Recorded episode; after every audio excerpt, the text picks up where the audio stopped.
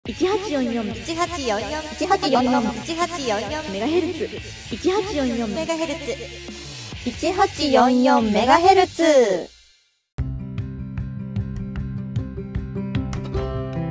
メガヘルツパーソナリティの小夏とマピです。よろしくお願いします。はいついに始まりましたね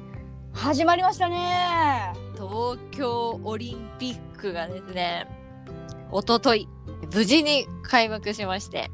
まあ、一部競技はね開会式前に予選がちょこちょこっとこう始まってるわけですけれどもうんうんうんいやーもうね早速昨日もね柔道で金メダル銀メダルはい男子女子ともにねメダルを獲得されてましたもうやっぱりいいね。あーもういいねスポーツってもうね、いろんなスポーツがさ、こういっぺんに見れるからいいっていうのがオリンピックの良さだな。いやーちょっともう目が足りないそう。もうどこのチャンネル見たらええねんみたいな。そうそうあれも見たいしこれも見たいしなんかこんな時じゃないとさそのマイナースポーツみたいなのもさ見れないじゃないそうそうそう。もう本当にオリンピックでしかこう本戦をやらないスポーツだってあるわけだし。うんいやーもうどもう全部見たいもん。なもう毎日ね目が足りないんでございますけれどもはい、でもワクワクドキドキが止まらない期間が来ましたね。はい、はいまあ、目が足りないのではい。オリンピック以外にもねうん。我々見たいものがあるんですよあるんですよ。はいまあ野球なんですけれ どもはいまあねあのいわゆる甲子園ですねはい。はい、夏の高校野球大会が、えー続々とですね、えーうんもう沖縄とかはね、えー代表校が決まってたりしております。はい、続々とね。まあベスト4ぐらいまでやったら結構決まってるとこも多いかな。うん、ベス8、ベス4ぐらいまではもう出てるのかな、うんまあもう昨日、今日とか、まあもう7月中、今週中ぐらいには決まるのかな。うん。感じですね。うん、でちょっとですね、まあ、こういうコロナ禍っていう状況で、うん。まあ、あの出雲の方のね、えーうん鳥取の高校でも、あのー高校でコロナの陽性者が出たっていうので試合するのかしないのかみたいなのもねちょっと話題になってましたけれども、はい。えー7月24日、うん神奈川県高野連は東海大相模高校これ春の違うか春春だっけ選抜優勝してたんだっけ、かな。うんかなり強豪校ですよ。東海大相模は。こちらはですね登録選手17名まあほとんどですねうん。が新型コロナウイルス陽性判定を受け野球部が活動禁止となったためこれめっちゃかわいそうなんだけどうん。でもう準々決勝を前に出場辞退することを発表されましたいやー悲しいなねえなんかねいっそ負けた方がー。うん。こう気持ちの整理がつくというか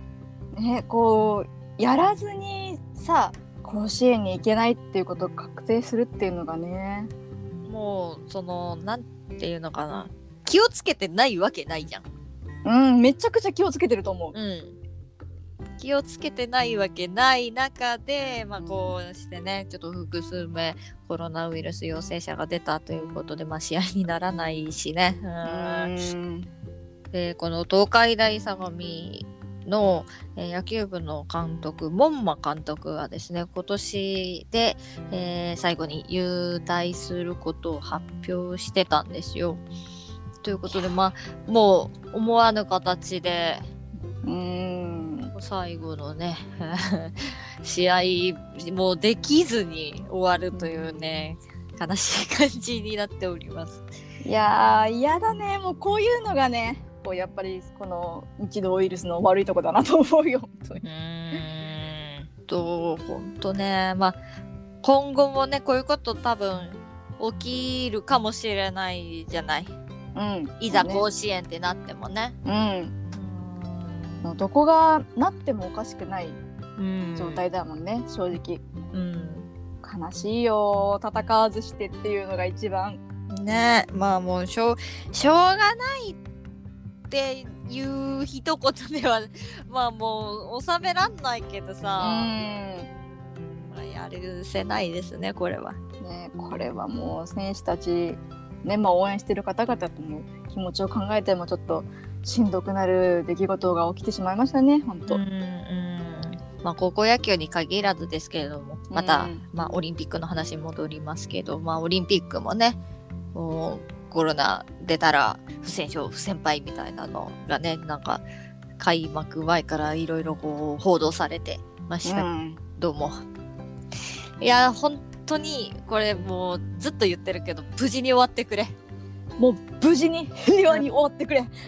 本当に終わってほしい。本当に願っております、は。はいまあ、またいろいろチェックしていきましょいはい、う。1844メガヘルツは、同人アナログ野球ゲーム、卓上野球機構の提供でお送りします。監督はあなたです選手起用や作戦もあなた次第実際の野球で起こりうる様々なシチュエーションを体感せよサイコロ2つで本格采配同人アナログ野球ゲーム卓上野球機構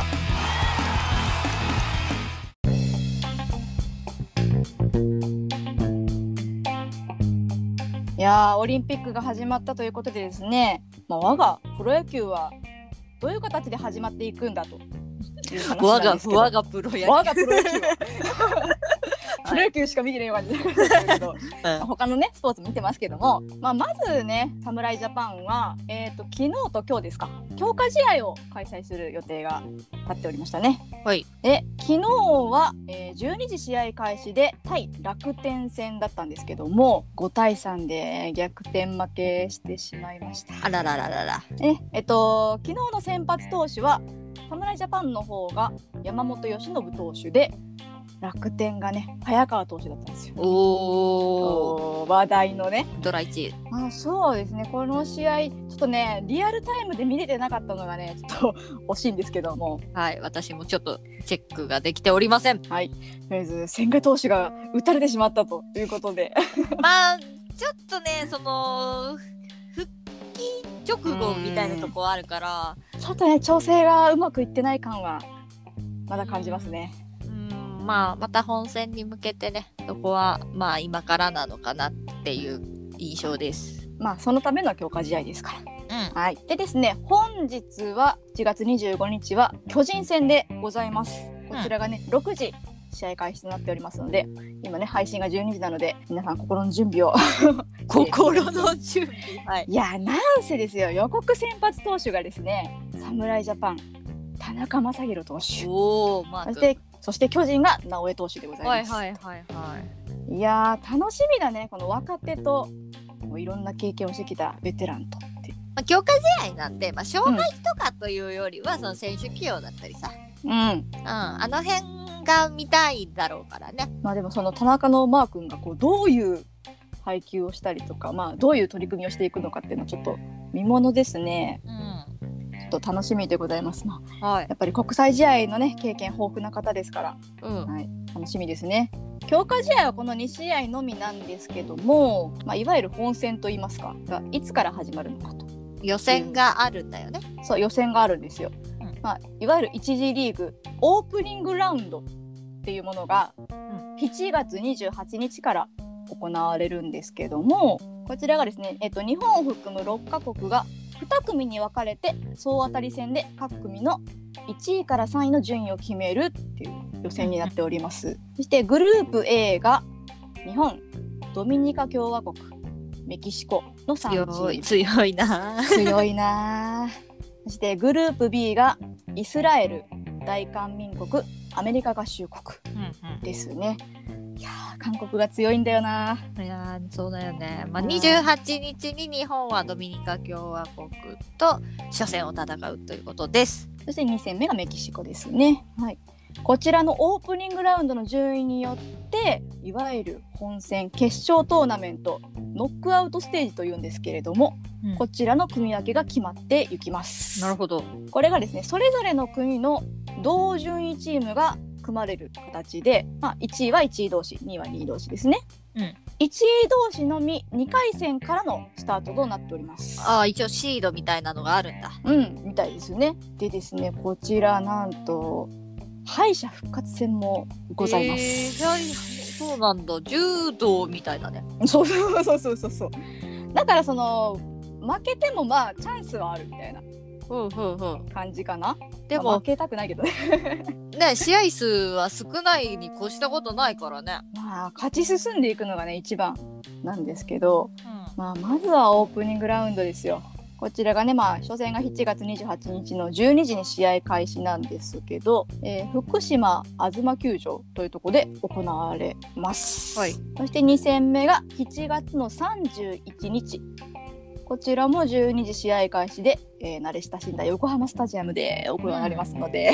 楽しみですけども、まあ、ここで1位取れるかどうかがでもだいぶこう変わってくるんじゃないのそうね。だから一試合少なくなるからさ、その投手起用とかもさ、全然変わってくるじゃん。そうそうそうそうそう。もうここの順位がものを言うよ。やっぱり。まあ予選とはいえね、やっぱりうん、本本気で。本気でやらないと。うん。かなりこう強打のチームというかね、うん相手がどれだけ抑えられるかっていうのも大事ですけど、まあ打ち勝てるかって感じになってくるのかな。まあもうこういうさもう国際試合になってくると本当1点2点がすごい重いじゃない1う点ん2点どころか1球が重いからねそうそうそうそうそうそう。だってもうそれこそホームラン一つで勝敗がパッと決まっちゃうじゃないですか。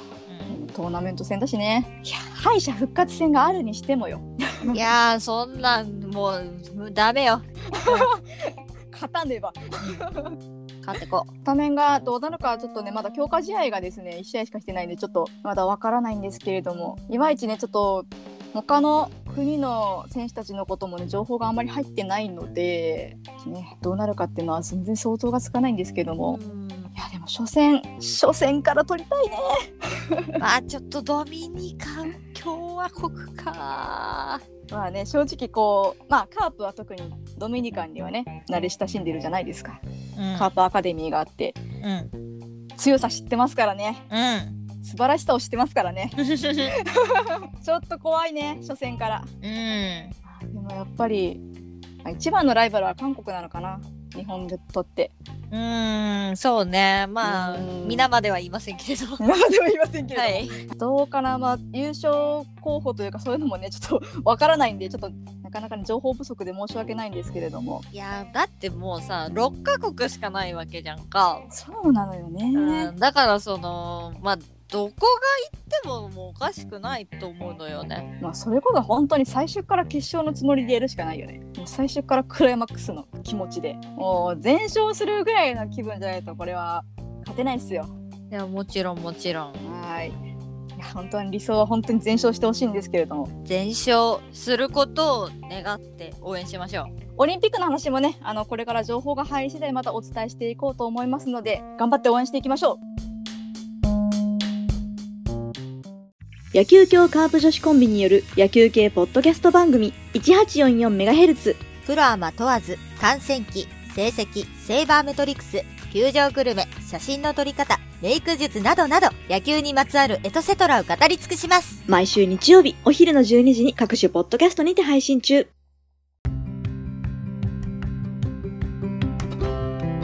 はいということでですね今日は高校野球のお話とオリンピックのお話をしたんですけれどもはい皆さんいかがでしたでしょうかういやーちょっと本当に目が足りないね足りないね見るもんが多すぎるねう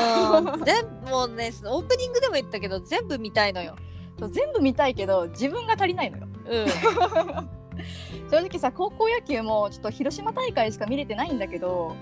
他の地区の大会もね見たいんですようん気になる選手いっぱいいるしうんまあこれからプロに入るであろうっていう選手たちもねたくさんいますから、うんまあ、見ておきたいんですけどね、うなかなか難し いんテレビも足りてないしそうもうもう1回に1台ぐらいしかないですから大 体今時はもうだからもうスマートフォンタブレットでさもういろんなの見ちゃうもんね、そうパソコンタブレットスマートフォンテレビみたいな感うじでん見てるんですけどそれでも足りないからねうんはい本日ですねなんと私たちの住む広島では高校野球のベスト8が出揃うみたいですよああ、ベスト8ですか。そうまだベスト8なんですう。ん。まあね昨日の時点でそのベスト8のうちの4校は決まったんですけどもね、うんうん。はい、まあ、それもちらちら見つつね広陵が敗退したかって感じですね。ね広島はまあ広陵高校という、まあ、名門校がありますうん、が、ままさかまさかの4回戦で敗退と。野球はこれだからわかんないね。いやーまあね一応広島はですねあの新庄高校というところが今のところ、まあ、いろんな OB の方たちとかね解説者の方たちが新庄高校が優勝、まあ、地区大会のね優勝有力なんじゃないかと言っておりますけれどもわかんないよこれいやーまあでもまだ瀬戸内も残ってるでしょそう瀬戸内も女性館も残っておりますああ女性館久々に聞いたねね、まあ、女性館と瀬戸内がですね本日戦いますのでどちらが残うるかわ やんのかしかも瀬戸内と女性館のどちらかが次新庄と戦うんですよああそうなんだ決勝まで行かないのかそうそこでやり合うからあーそっかそっかいやーこれはね見たいですね見たいですねもう 見たいもんしかないな いやー足りん まあちょっといろいろかいつまんでいきましょうかいつまんでね、はいこちらでもいろいろお伝えしていこうと思いますので、はい、よろしくお願いします。1844MHz では皆様からの感想や質問などのメッセージを募集しております。Twitter のアカウント、アットマーク 1844MHz、もしくは番組概要欄のメールフォームや、スタンド FM のレターなどからぜひ番組に参加をお願いいたします。ハッシュタグ 1844MHz で感想もつぶやいていただけると嬉しいです。その他の SNS などのリンク集も概要欄にございますのでチェックお願いします。それではまた次回もお楽しみに。もう8月になっちゃうね。なっちゃうね。早いね。ね、夏休みですか ないですね。悲しいこと言うんじゃないよ。 まあね、学生の皆さん夏休みということで。はいはい。満喫してください。はい、満喫してください。ということで、お相手はパーソナリティの小夏と、マピでした。1844MHz は同人アナログ野球ゲーム卓上野球機構の提供でお送りしました。